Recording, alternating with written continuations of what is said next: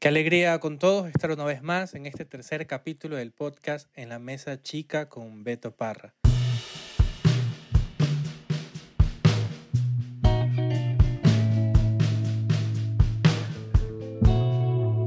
Para mí es un honor poder tener a este tercer invitado aquí conmigo. Eh, amigo, lo conozco ya hace algunos años, nos conocimos en Centroamérica. Eh, su charla me pareció tan fantástica que luego de un tiempo lo, lo llamé para trabajar en un proyecto acá en Ecuador, en una gran empresa. Así que bueno, Federico López, él tiene mucho, muchísima experiencia y eso es lo que va a nutrir de este, este tercer capítulo del podcast. Él trabajó en Xerox, estuvo también trabajando en, en IBM, también estuvo trabajando como director comercial eh, de Caterpillar, también de postventas y logísticas de, de, Caterpillar. Eh, de lo que lo conozco, tiene una gran vocación por, por dar, enseñar, compartir, dar clases, ¿cierto? En la católica Andrés Bello, luego en el IE de, en, España y también en el IESA, ¿verdad? Y actualmente él es socio de la consultora Thomas More Management Consulting y también autor de dos libros, dos libros, dos grandes libros. Fede, ¿me recuerdas tus dos grandes libros? Mira, encantadísimo, déjame decirte, súper contento de estar aquí. Mira, los dos libros son Compensación de Ventas, está en español e inglés, Sales Compensation, está en Amazon. Este, y el otro libro es Diversidad, Equidad e Inclusión basado en la evidencia. O sea, eso este es el, más reciente, el del año pasado. El de compensación de ventas ya tiene un poquito más de tiempo, pero tiene, digamos, ya, tiene ya dos ediciones. Tremendo, Fede. Qué, qué, alegría tenerte aquí. En verdad es un, un gusto para mí. Eh, volver a conversar contigo, volver a conversar contigo. Una vez más te agradezco porque a mí al menos me has ayudado en muchísimas ocasiones y tus libros me han dado mucha iluminación en algunos temas que he tenido que realizar profesionalmente. me alegro, gracias a Dios. Gracias a Dios. Yo, yo considero que eres una persona extremadamente experimentada eh, y tienes mucho que ofrecer a todas las personas que van a escuchar este tercer capítulo del podcast. Em, este podcast me gustaría que tenga este particular eh, arista hacia las compensaciones, incentivos, bonificaciones ejecutivas. Y, en ese sentido, para arrancar en materia, querido Fede, tú eres una persona que, que ha recorrido muchas empresas y, y, digamos, en toda tu experiencia, toda tu experiencia, ¿cuál consideras que es el problema más común que tienen las organizaciones al desarrollar un programa de incentivos? ¿Cuál, cuál tú piensas que es ese, ese dolor que a veces tienen las empresas en desarrollar un programa de incentivos? Mira, yo te diría que son como dos grandes, dos grandes cosas que uno se encuentra. La primera es una palabra que se repite mucho, pero que la gente no sabe llevar a la práctica, que es el tema de alinear el plan con lo que la organización quiere. En ventas ocurre muchísimo. Yo hago compensación de ventas, bueno, como lo mencionaste ahorita en el tema del libro, y en compensación de ventas, este, una de las cosas que ocurre es que yo veo unas presentaciones espectaculares de los planes estratégicos, los planes operacionales, pero cuando vas al plan de incentivo, el plan de incentivo no hace nada de lo que, de lo que el plan estratégico quiere. Te voy a poner un ejemplo muy sencillo. Puede decir, por ejemplo, eh, nosotros queremos obtener nuevos clientes. Para ponerte una cosa sumamente fácil. ¿eh? Pero cuando llegas, para ponerte un ejemplo también muy fácil, ¿ok? Y porque estamos vía audio, pues no tenemos este, tienes también que te encuentras con un plan de comisiones. El plan de comisiones, por su naturaleza, tiende a funcionar en los clientes actuales. Vendes el producto estrella, pero no vendes los sustitutos. Entonces, normalmente, un plan de comisiones simple, cuidado, ¿no? Porque el plan de comisiones varía muchísimo. Normalmente, la primera dificultad está en que el plan haga lo que tú quieres que haga. Y ese plan que haga lo que tú quieres que haga es lo que se conoce como alineación.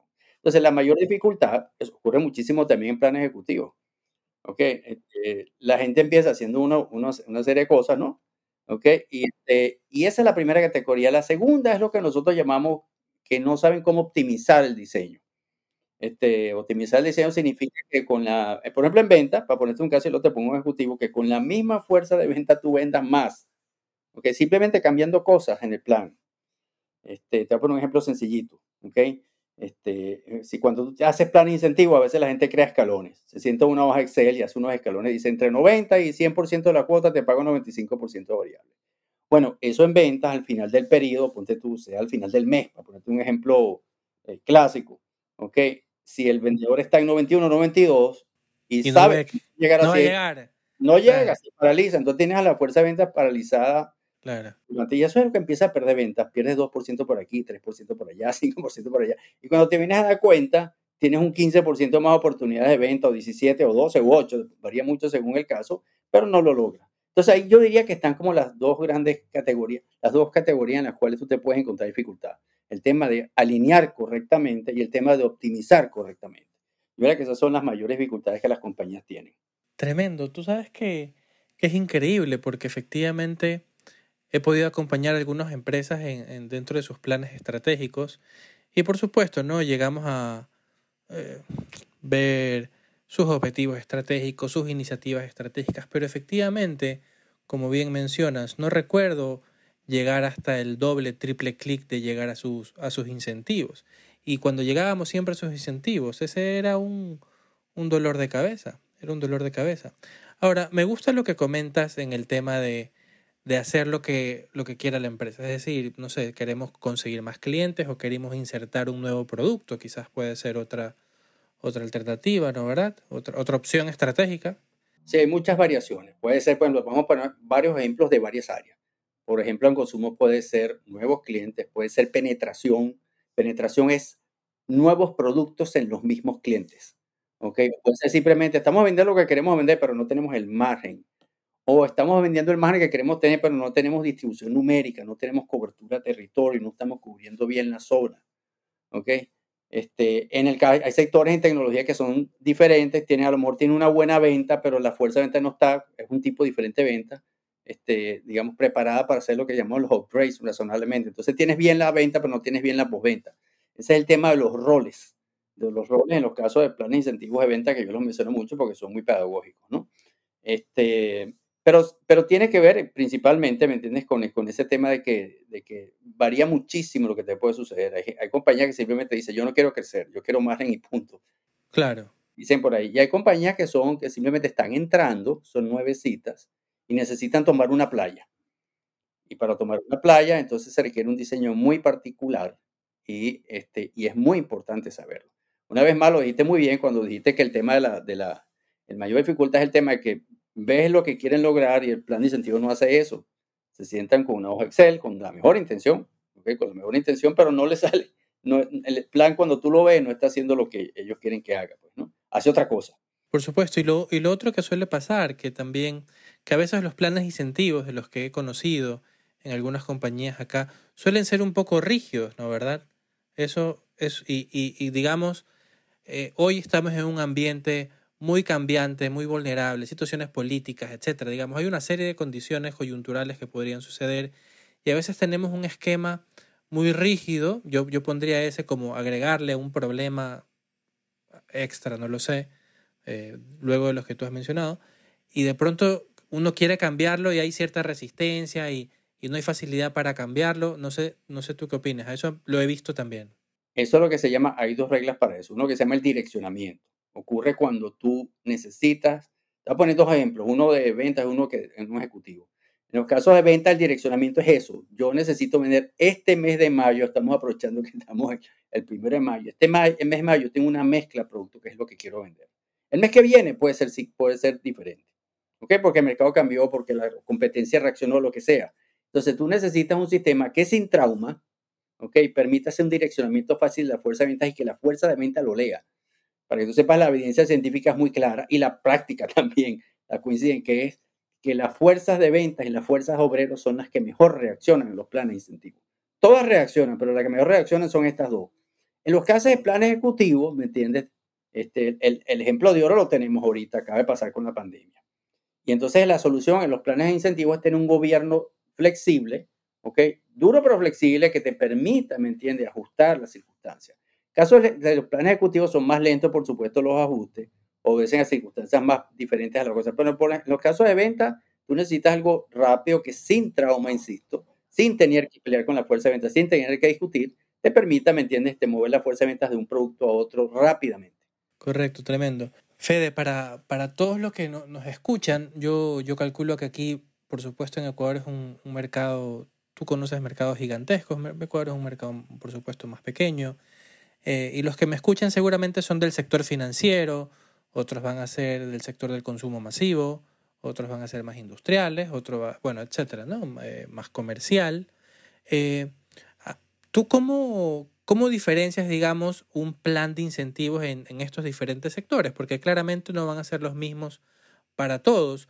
Como, o también cómo diferencias los equipos comerciales en sus distintos eh, tipos de abordaje que tienen que hacer por la estrategia que coloque la empresa, o también un incentivo por los tipos de productos, digamos. ¿Cómo, cómo tú para situarnos entre todas las personas que pueden estar escuchando este podcast, ¿tú cuáles son los primeros lineamientos que nos podrías dar en estas diferencias?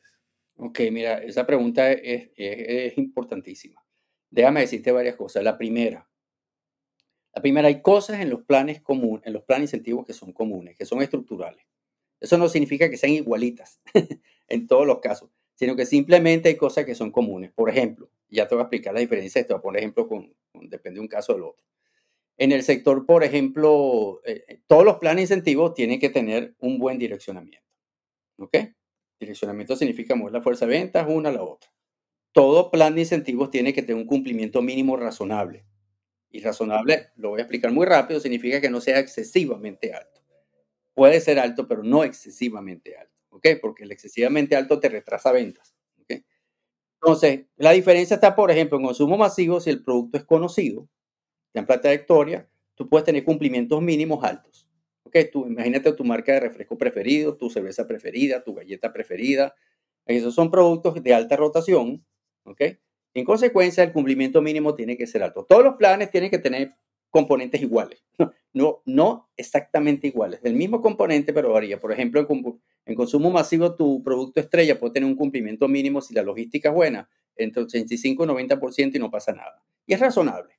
Es simplemente una es lo que llamamos ventas transaccionales, sustituir, etcétera, etcétera. Si lo ves a tecnología, ¿ok? Y son soluciones de más largo aliento, donde una solución se vende cada ocho meses. Por decirte algo. ahí el cumplimiento mínimo tiene que variar y juega más con el sobrecumplimiento. Juega más con la, con la parte del otro lado. Entonces, ambos planes tienen un cumplimiento mínimo, pero está claro que en tecnología ese cumplimiento mínimo de 90 sería impensable. Nosotros tenemos un cliente que hace una venta cada tres años. Una. Cuando vende, eh, por supuesto, es una, una, fiesta porque venden como 400 millones. ¿Ok? Pero te decir, ahí cumplimiento mínimo tiene otra lógica. O sea, absolutamente. Luego tiene el caso del sector industrial. El sector industrial te puede variar en función de lo que, de lo que ellos estén este, comercializando. Si son soluciones, digamos, este, digamos, que no son, están como un punto medio entre el consumo masivo y las que te mencionaba anteriormente, tecnología, fabuloso. En la banca, ¿ok? Para que sepas, en la banca, por ejemplo, es muy diferente la banca comercial de la corporativa. La banca comercial y la corporativa, la banca comercial tiene una rotación por su naturaleza mucho más alta. Cuando el banco ya ha logrado un share de mercado razonable, ¿me entiendes? Que la banca corporativa, ¿ok? Que se basa en otras variables. Entonces, los planes incentivos, si tú agarras ahí el, libro, el libro sin, y ves la cuenta, los todos los planes incentivos tienen los mismos componentes. Lo que cambia es, es, la, es la, la pendiente, la manera como son desarrollados. Entonces, el sobrecumplimiento, para ponerte otro ejemplo, el sobrecumplimiento de consumo masivo típicamente la pendiente es más baja que en tecnología. ¿okay? El sobrecumplimiento en tecnología se eleva bastante para evitar que el vendedor o para incentivar que el vendedor lo entregue lo más pronto posible y no después. El cumplimiento adelantado, por ejemplo, en los planes de tecnología es altísimo. Inclusive puede ser el doble de la compensación anual del vendedor en algunos productos. Entonces le dice, si tú haces la cuota del año en seis meses en vez de 12 meses, el pago es, y es una cantidad enorme. En consumo masivo, eso prácticamente el cumplimiento adelantado es muy bajo. Se busca ganar una semana flujo de caja, que tampoco es banal, porque una semana flujo de caja por cada mes son tres meses. ¿Ok? Entonces tampoco es banal, o sea, estás ganando. Pero hay, eso es importante cuando tú entras al ADN de compensación que tenemos en el libro. Sí, sí, sí. son los mismos componentes, pero lo que varía es la manera como vas a hacer cercamiento.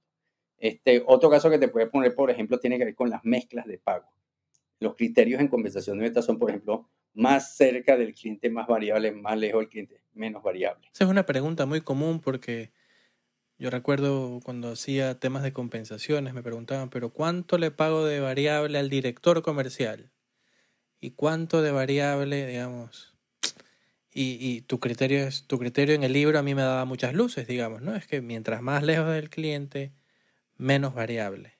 A nivel de director comercial tienes que agregar otros componentes si el director comercial está reportando a la primera. Está reportando al presidente, al gerente general, al CEO.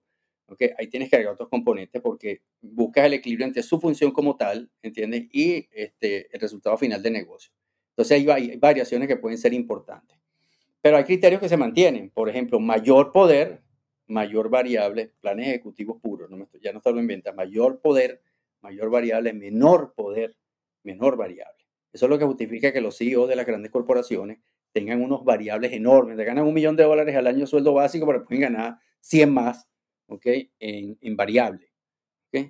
Este, y eso es así. O sea, tienes que, lo que tienes que ajustar los criterios técnicos y llevarlos de tal manera. En el caso de ventas este, particular, ¿ok? Ese criterio no tiene que ser ascendente. Por ejemplo, tú te puedes contar sector de reaseguros. No de seguros, sino de reaseguros. El sector de reaseguros es ese que te dice que te va a asegurar el edificio donde tú tal, tienes tu compañía, pero que el seguro eh, principal no cubre. Ese es realmente el vendedor. Ese tiene más variables que el resto que está allá.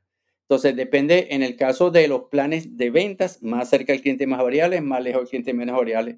En los casos de planes ejecutivos, mayor poder variable, menor poder, menor variable. Eso es como, así como un resumen apretado de, la, de las cosas, ¿no? Me acuerdo también ahorita que hablas de, de los asesores comerciales y de, hablabas del tema banca eh, personal y corporativa. Y es, que, y es que hay distintos perfiles, ¿no? Entrando en temas de talento, ¿no? En tema, términos de talento y eh, equipo comercial. Recuerdo en tu libro, en alguna conversación o la charla que hemos tenido, me acuerdo que inclusive hacías una diferencia que me parece muy valiosa que lo conozcan los que están escuchando acá este podcast. Esta diferencia de, me acuerdo que tenías unos, unos perritos, me acuerdo, era muy, muy, muy gracioso, muy gracioso. Me encantó el ejemplo, no sé si nos cuentas un poco. Mira, hay variaciones de eso en varios libros, yo las voy a resumir. Tú lo puedes asociar a perros, a, en fin, a animales. Pero en el caso de perros se ve clarísimo. Cuando tú tienes un ejecutivo cuentas especiales, un ejecutivo de cuentas especiales, su función normal en un ejecutivo de cuentas especiales, vamos a poner tu refresco preferido. Ok, un ejecutivo de cuentas especiales lo que está, tiene cuatro o cinco clientes grandes, ok, que está cuidando, ok, es un perro, te puede morder, pero es un perro cariñoso, amable, está cuidando, ok, él no está atacando, él está cuidando territorio, vigilando ingresos y tratando de lograr lo que se llama chero vuelta, un poquito más de la torta. Cómprame más refresco a mí, cómprame más galletas a mí, cómprame más, o sea, detergente a mí, lo que sea. Entonces, ese, ese caso, el, el, caso, ese es el caso de un Golden Retriever. Un Golden Retriever es un perro cariñoso, retenedor, tranquilo. Entonces, el diseño de un plan de un Golden Retriever es diferente del diseño de un plan de un Doberman. ¿Qué es un Doberman? Un ejecutivo de nuevas cuentas. Un ejecutivo que va a captar nuevas cuentas. Entonces, el ejecutivo de cuentas especiales es un perro, un Golden Retriever cariñoso, amable, el otro es un Doberman, perro de ataque. Por tanto, yo siempre pongo ese ejemplo y pongo otros similares, ¿ok? Para explicar, ¿me entiendes? Que, este, ¿cómo que se llama? Que los diseños deben ser diferentes. O sea, que típicamente hay un error en las, organizaciones, no es, es bastante generalizado. Es decir, este es el plan de incentivos de venta. Y adentro puedes tener roles muy diferentes. Mira, ¿qué hace Pedro Pérez? Está defendiendo estas cuatro cuentas. Ah, muy bien. ¿Y qué hace este? No, este no está defendiendo, este está atacando. Bueno, entonces los diseños tienen que ser diferentes. El segundo lo puedes llamar ejecutivo de nuevas cuentas. Ese es tu perro doble. El otro, tu ejecutivo de, este, de cuentas especiales. Por supuesto, tú puedes tener ejecutivos que hagan las dos cosas, reciben unas y atacan otras. Entonces no son ni un, Golden Retriever ni un, ni un sino son un Yorkshire, ¿me entiendes? Una mezcla de un perrito que tú tienes que tener cuidado porque es chiquito pero muerde durísimo. Entonces eh, pero que puede retener, o sea, que puede estar vigilando, que puede estar vigilando territorio y puede atacar simultáneamente. Pero el tema, el tema de los perros, acaso yo lo hago con pájaros a veces, ¿me entiendes? El tema de los perros, ¿me entiendes? Es muy ilustrativo, dinosaurios también lo he hecho, es muy ilustrativo para, para explicar, digamos, este, que los roles no tienen que ser iguales, que hay que hacer un análisis de roles antes de ponerte a, inventar, que ese es el paso número dos. El paso número dos de la, de la alineación es primero plan estratégico, plan operacional, no sé qué, y luego entras en los roles, análisis de roles, qué hace este vendedor, qué hace aquel, qué hace este grupo, que hace tú, no, este están defendiendo, esto están atacando, esto están retail, esto están en la página, esto están en la página web, esto están en e-commerce, esto está en medio digital, esto están, ok, y este que está aquí, los ejecutivos de cuentas especiales, ¿qué están defendiendo? y con eso es que tú, sin, sin crear 100.000 planes diferentes, crear dos o tres modelos quizás, te permite adaptarte a las funciones. Y ahí te, y ahí te estás adaptando a los diferentes dinosaurios, a los diferentes perros, a los diferentes animales, entre comillas, que tiene ahí, por supuesto. Tremendo, tremendo, tremendo. Muchísimas gracias, Fede. Y espero que estén disfrutando mucho como yo, eh, todas las personas que escuchan este podcast en la mesa chica con Beto Parra. Este es un podcast que llega también gracias a, al auspicio de, de Unilever. Fede, con, todos ellos que están, que están escuchando, eh, ¿qué, ¿qué, podríamos, cómo hacer un programa de incentivos que, que, motive la fuerza de ventas y que traiga resultados a la compañía? ¿no? Yo, yo he visto algunas compañías que a veces dicen que el asesor comercial gane lo que, lo que quiera, no importa, ¿no? El famoso Commission Rate Plan, me parece que es, ¿no? no que, que ganen todo lo que quieran, pero de pronto ven que se están están perdiendo oportunidades, que el, que el asesor comercial comienza a vender lo que él quiere, ¿verdad? lo que él quiere, que es lo que dice esa falta de alineamiento que, tiene la compañía, y que a veces se acomoda, ¿no? Se, se acomoda porque es un tipo que con X cantidad de ingresos en su bolsillo, él ya vive tranquilo, paga escuelas, colegios, y digamos, y, ahí quedó, pero, pero no se optimiza, que viene tu segundo problema, no se optimiza la fuerza de ventas en vender más. Pues bueno, ¿cuál ¿Cuál tú crees que, o qué podría escuchar la gente que, está escuchando esto? ¿Qué podrían escuchar de ti? ¿Cuál sería la mejor forma de crear un plan de incentivos? ¿Qué criterios les darías? Mira, yo, yo te diría la mejor forma, son, te voy a decir los pasos. Pero acuérdame al final cuando termine, no se me vaya a pasar el tema de la motivación versus la conducta. Porque ese es un comentario interesante que más, creo que en algún momento lo hablamos. Pero, pero entramos, para tú hacer un buen plan de incentivos, fase número uno son cinco fases. Grosso modo, ¿ok? Sí. La fase de diseño tiene alineación y alineación se compone de tres pasos. Estrategia, roles, indicadores. ¿Ok? No muchos indicadores, no indicador City, tres quizás máximo cuatro, estoy hablando de ventas como tal. Después tienes la fase de competitividad externa y equidad interna, que es como tu segundo bloque. La tercera fase es diseño técnico, el tipo sistema, la fórmula, la mezcla fijo variable y lo que se llama la definición de pago. Después tienes la cuarta fase, que es lo que la gente llama comúnmente las tablas. Cumplimiento mínimo, cumplimiento, sobrecumplimiento, cumplimiento adelantado. ¿Ok? Pero lo repito otra vez, cumplimiento mínimo, cumplimiento, sobrecumplimiento, cumplimiento adelantado y todas las combinaciones que puedes hacer para lograr optimizar el plan. Y por último, lo que sería el quinto módulo, que sería el módulo de gobierno. Gobierno, me acuerdo. Un plan de incentivos tiene diseño y tiene tema de gobierno. Si los planes de incentivos son más un análisis de conducta, ¿ok? este, como tal, es mover la conducta de lo que tú quieres. Por supuesto, bien diseñados producen la motivación. Mal diseñados ni producen la conducta ni producen la motivación. Ok, no producen ninguna. Sí, esa es una de las cosas. O la producen a medias, pues, ¿no? Que normalmente uno se la encuentra ahí, que produce un efecto ahí mixto que no, que no es deseable y que uno puede terminar vendiendo un poquito más o un poquito bastante más. Hemos tenido casos desde 5 hasta 23, o sea, bastante, créeme, sin mover un solo vendedor. Entonces, eh, digamos que el motivar a la fuerza de ventas, ¿me entiendes? Los planes incentivos pasan por esos cinco modelos. Varía según el tipo. Por ejemplo, un plan de, de equipos industriales, de obreros en equipos industriales, tiene dos grandes técnicas: gain sharing, goal sharing, ganancias compartidas, metas compartidas. Y en esas dos técnicas tú te juegas. ¿Ok? Pero en bloques generales, tanto incentivos generales como incentivos este, ejecutivos, como incentivos de ventas, tienen esos cinco bloques: alineación, competitividad de energía interna, diseño técnico, estímulos o medidas de desempeño o tablas y finalmente gobierno. Creo que este es el condumio de, de, lo que nuestros, las personas que escuchan, nos están escuchando hoy, es lo que deberían llevarse. Eh, podríamos decir que si, si hoy las personas que escuchan hacen una autoevaluación de su sistema o programa de incentivos y se dan cuenta que uno no tiene alineación, eso quiere decir que la empresa va para un lado, tiene unos objetivos, y su sistema de incentivos no apunta a eso, debe evaluarlo. ¿no verdad? Voy al último, que es gobierno, ¿no? Eh, en gobierno es término de aprobaciones, quién, quién, quién, aprueba, quién, quién no. Excepciones, documentación. Documentación, es decir, si no tienes documentado los procedimientos. Eh, Cálculo, información a la fuerza de ventas, ese tipo de cosas, ¿no? Información, exacta, la comunicación a la fuerza de ventas, porque si quieres moverle un lado, que se comunique correctamente, que esa información sea transparente, ¿no verdad? También.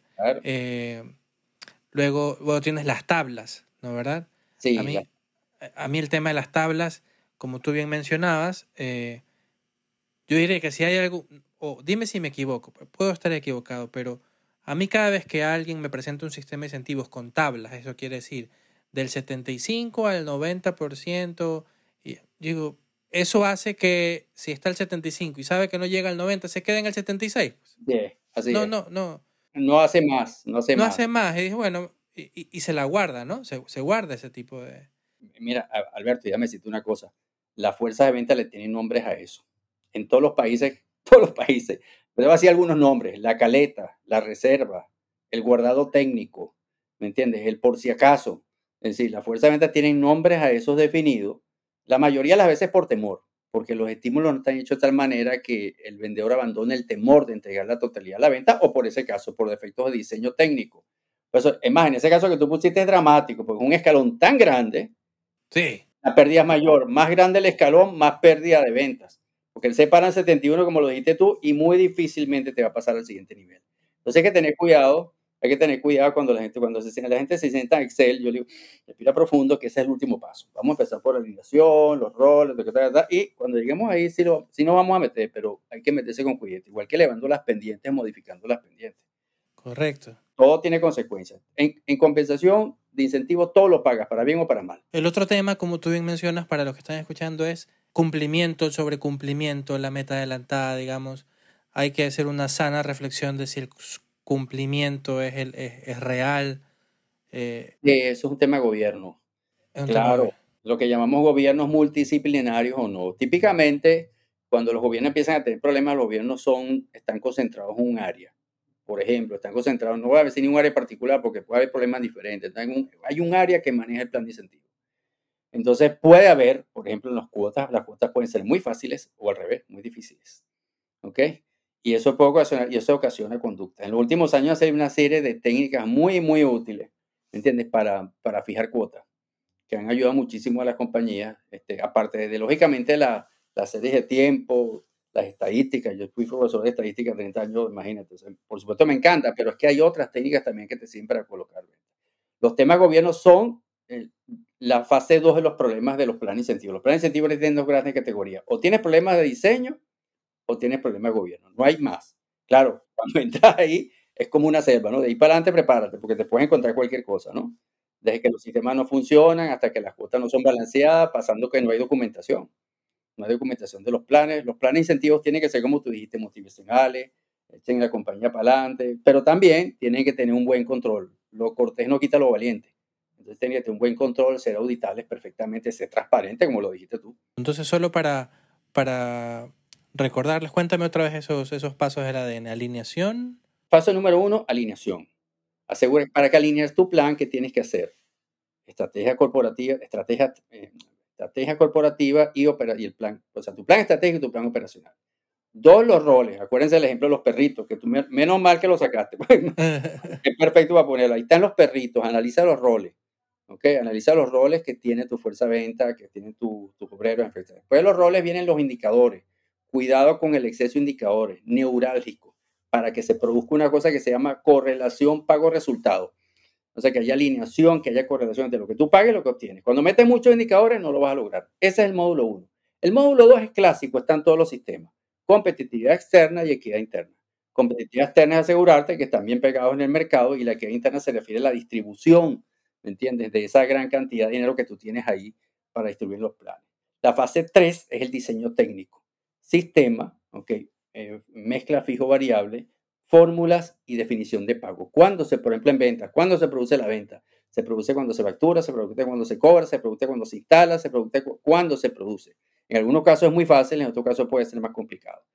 La cuarta parte es ya, esta es la cuarta, no la tiene que ver con lo que son las tablas, los estímulos. Cumplimiento mínimo, desde dónde empiezas a pagar. Cumplimiento, desde ese cumplimiento mínimo hasta el 100% de cumplimiento o lo esperado que haga, digamos, el ejecutivo, el cargo, el vendedor, en fin. Sobre cumplimiento, lo que pasa después del 100. Y por último, cumplimiento adelantado. Ahí entra la discusión de los escalones. Los escalones son malos arriba, abajo, en el medio, en todos lados. A veces eh, son muy pocos los casos en los cuales son, son efectivos. Es raro el caso que son efectivos. Y por último, una vez que hiciste el plan, ¿ok? Entonces entras al tema de gobierno. El tema de gobierno que son las normas que rigen, digamos, el plan, lo que pasa, cómo anda, el- después del PowerPoint, ¿qué pasa? Pasa el gobierno, las excepciones, pasa la documentación, pasan, digamos, la fórmula, pasa el proceso de información a la fuerza de venta, en fin, pasan todos los procesos que son posteriores al diseño como tal. Tremendo. Vamos a ir, voy a ir con unas preguntas más prácticas eh, ahora. Este, una, una que me llama la atención, em, bueno, dos, hice una corta encuesta hace poco. Bueno, muchos me respondían que querían ganar más margen, ¿no? ¿Verdad? Te, te, lo conté. Eso es una realidad. Si tienes algún comentario por ahí, pues sería interesante. Lo otro es, hoy, hoy la forma en que estamos vendiendo o se está vendiendo es distinto, digamos, porque ahora, ahora podrías vender muy digitalmente, ¿cierto? Muy digitalmente. Eh, en grandes empresas y en medianas o pequeñas, pues venden por Instagram, por WhatsApp, digamos, no sé. Hay, muchas formas. ¿Tú, tú, tú cómo lo ves? ¿Tú cómo, cómo podrían llegar a ser esos sistemas incentivos? ¿Cambian en algo esta, e, esta nueva tendencia eh, y cómo está evolucionando a adaptar sistemas de incentivos en, esta, en estas nuevas plataformas o, o nuevas formas? En esencia, mira, los planes de incentivos digitales B2B, B2C, o sea, este, yo te voy a poner un ejemplo. ¿Amazon tiene fuerza de ventas? Claro que la tiene. Ok.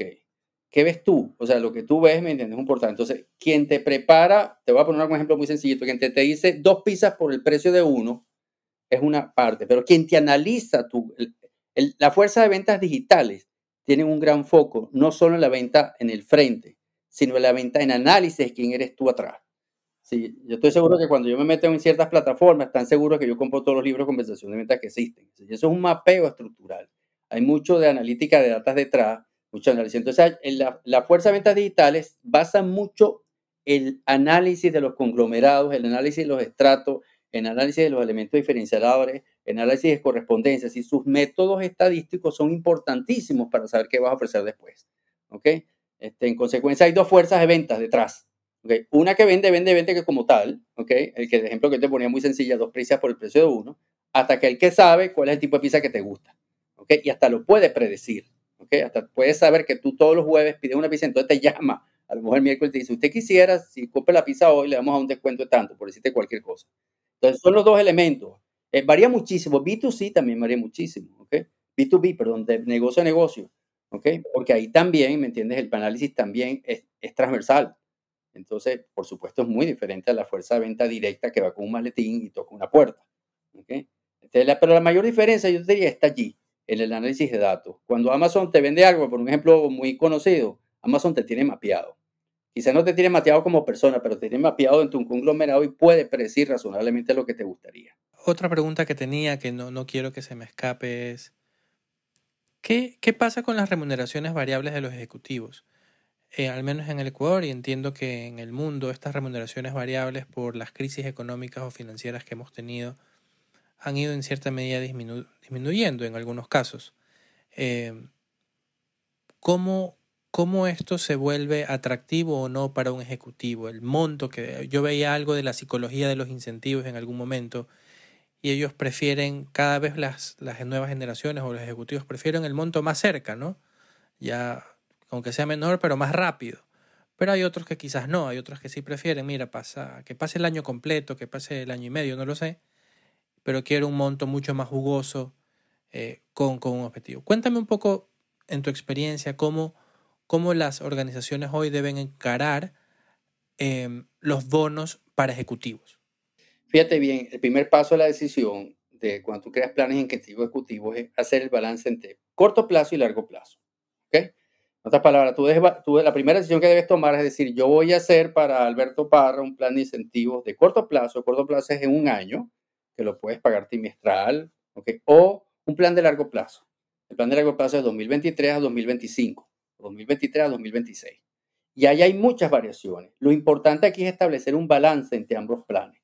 ¿Por qué? Porque el ejecutivo, como tiene poder, cuando efectivamente lo tiene, cuando no lo tiene, pues pues lógicamente esto no aplica, pero cuando lo tiene, tiene el, empoderamiento necesario, tiene la fuerza necesaria, tiene el poder necesario, entonces puede lograr resultados de corto plazo muy buenos, pero que matan en largo plazo. El ejemplo tú lo tocaste de pasada con la crisis financiera. Con la crisis financiera, ¿me entiendes? Con los bonos surprise, todos los planes incentivos, cuando tú los analizabas, eran de corto plazo. Ahí nadie estaba viendo a dos años. Y eso hizo, por supuesto, y el plan de incentivos de largo plazo no le hacía balance en lo más mínimo el de corto plazo. Entonces, todo el mundo está enfocado en lo que va a pasar en el mes siguiente, en el dos meses siguientes, en el mes siguiente. Y ahí, por supuesto, toma, aparte de otras consideraciones, por supuesto, tomaron niveles de riesgo que eran inaceptables. Y eso ocasionó, si tú veas los planes, en la mayoría son eh, las instituciones financieras que tuvieron problemas, todos eran de corto plazo, tienen un componente muy de corto plazo. Los ejecutivos depende del estado de la compañía, pero típicamente, ¿ok? Si hay una fase de crecimiento normal, ¿ok? Deben tener combinados los de corto plazo y largo plazo para evitar que tomen decisiones que son muy buenas en el año 2023, pero que el año 2024 la vas a pagar, ¿ok? Entonces tienes que tener un balance entre ambos componentes. Esa, para que tú sepas, es la primera decisión que se toma en los planes incentivos.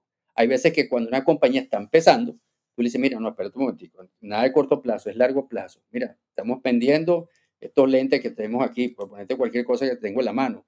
Ok, bueno, necesitamos tomar una playa de 3% de market share.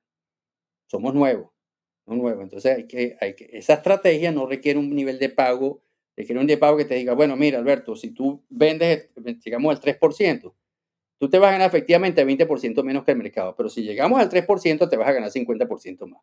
Ese es un plan de incentivo de largo plazo. Ahí no hay corto plazo. Pero cuando ya pasaste esa primera etapa de, entre comillas, vender o morir, ¿ok? Entonces baja la segunda, entonces te encuentras con que es muy importante balancear a los ejecutivos entre el corto plazo y el largo plazo. De tal manera que las decisiones sean buenas ahorita, pero también sean buenas para después. No exceso de buenas decisiones de corto plazo que maten el largo plazo y no exceso de lentitud tomando decisiones que van a ser buenísimas en el largo plazo, pero que tampoco te dejan resultados este año de utilidad. Entonces, ese, es un poco el, razonamiento que hay. Muchísimas gracias y, te agradezco enormemente. Vamos, vamos, vamos cerrando este, este tercer capítulo de, del podcast en la mesa chica con, con Beto Parra. Y, bueno, a mí me gusta mucho hacer esta pregunta. Eh, te, conozco ya algunos años, me parece que eres un, una gran persona, Federico, con una calidad eh, eh, humana de valores bastante importante. Y, desde esa calidad humana, a mí me gustaría que, les recomiendes, que des tus recomendaciones de vida, no necesariamente profesionales. Si son profesionales está bien, pero de vida. A mí, yo, y yo lo he dividido, dividido ¿qué, recomendarías en tu experiencia a, a, digamos, a las personas que, que son como cuatro tipos de personas, ¿no? A las personas que hoy están trabajando en relación de dependencia, ¿qué, les recomendarías a ellos? ¿Qué les recomendarías a las personas que están haciendo gestión de talento? ¿Sí? En tu caso en particular y por el tema, ¿qué les recomendarías a los gerentes comerciales? Y cuarto, ¿qué recomendarías a los presidentes ejecutivos o gerentes generales? Es decir, dentro de tu experiencia, ¿qué les regalarías a ellos como un consejo? Mira, yo te diría lo que yo tengo, digamos, ya yo no tengo 15 años, ¿ok? En consecuencia, yo, yo le tengo que decir las cosas que me han hecho feliz a mí. Como se trata una de que yo les recomendé a nivel personal, sí. Lo que a mí me ha funcionado es decisiones correctas ahora y siempre. O sea, integridad por encima de todo. ¿Ok? Eso te, a lo mejor te quita negocios de corto plazo, pero créeme que en el largo plazo no solamente puedes tener negocios astronómicos, ¿me entienden? Puede ser negocios astronómicos, porque en la medida que una cosa es resistir pruebas de 10 años, otra cosa es resistir pruebas 40 años. O sea, cuando tú llevas 40 años, ¿me entiendes?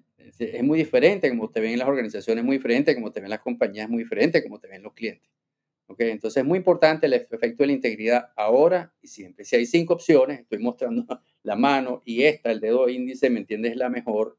Eh, no lo dudes, es la mejor. ¿Ok? Tienes que hacerlo con inteligencia, tienes que hacerlo con... Después el otro tema creo que es el tema del conocimiento. Porque sobre todo ahorita, que todo cambia tan rápido, ahora y siempre. Eso yo creo que ahorita es mucho más justificado, pero, pero siempre ha sido así. Y la tercera, siempre he dicho que se enfoque en servir. A la hora de la chiquita, eh, el tema, el tema, el tema del ego, el ego, puedes hacer las cosas con tu ego, tú necesitas tu ego para generar resultados. Yo quiero hacer esta compañía 10% más. Necesitas el ego, absolutamente. Hacerlas por ego es otra cosa. Una cosa es hacerlas con ego, otra cosa es hacerlas por ego. Entonces es importante el tema del servicio, del servicio a los demás. Levantarse en la mañana todos los días y decir, yo quiero ayudar. Eso no es como flor, como dicen algunos amigos míos. Simplemente es ayudar. Y tú puedes ayudar desde una, desde una organización pequeña hasta una corporación muy grande. Entonces, integridad, conocimiento y servicio, yo te diría que son los, los pilares, digamos, de la felicidad profesional, inclusive este, de la felicidad personal de largo plazo. Muchísimas gracias, Fede.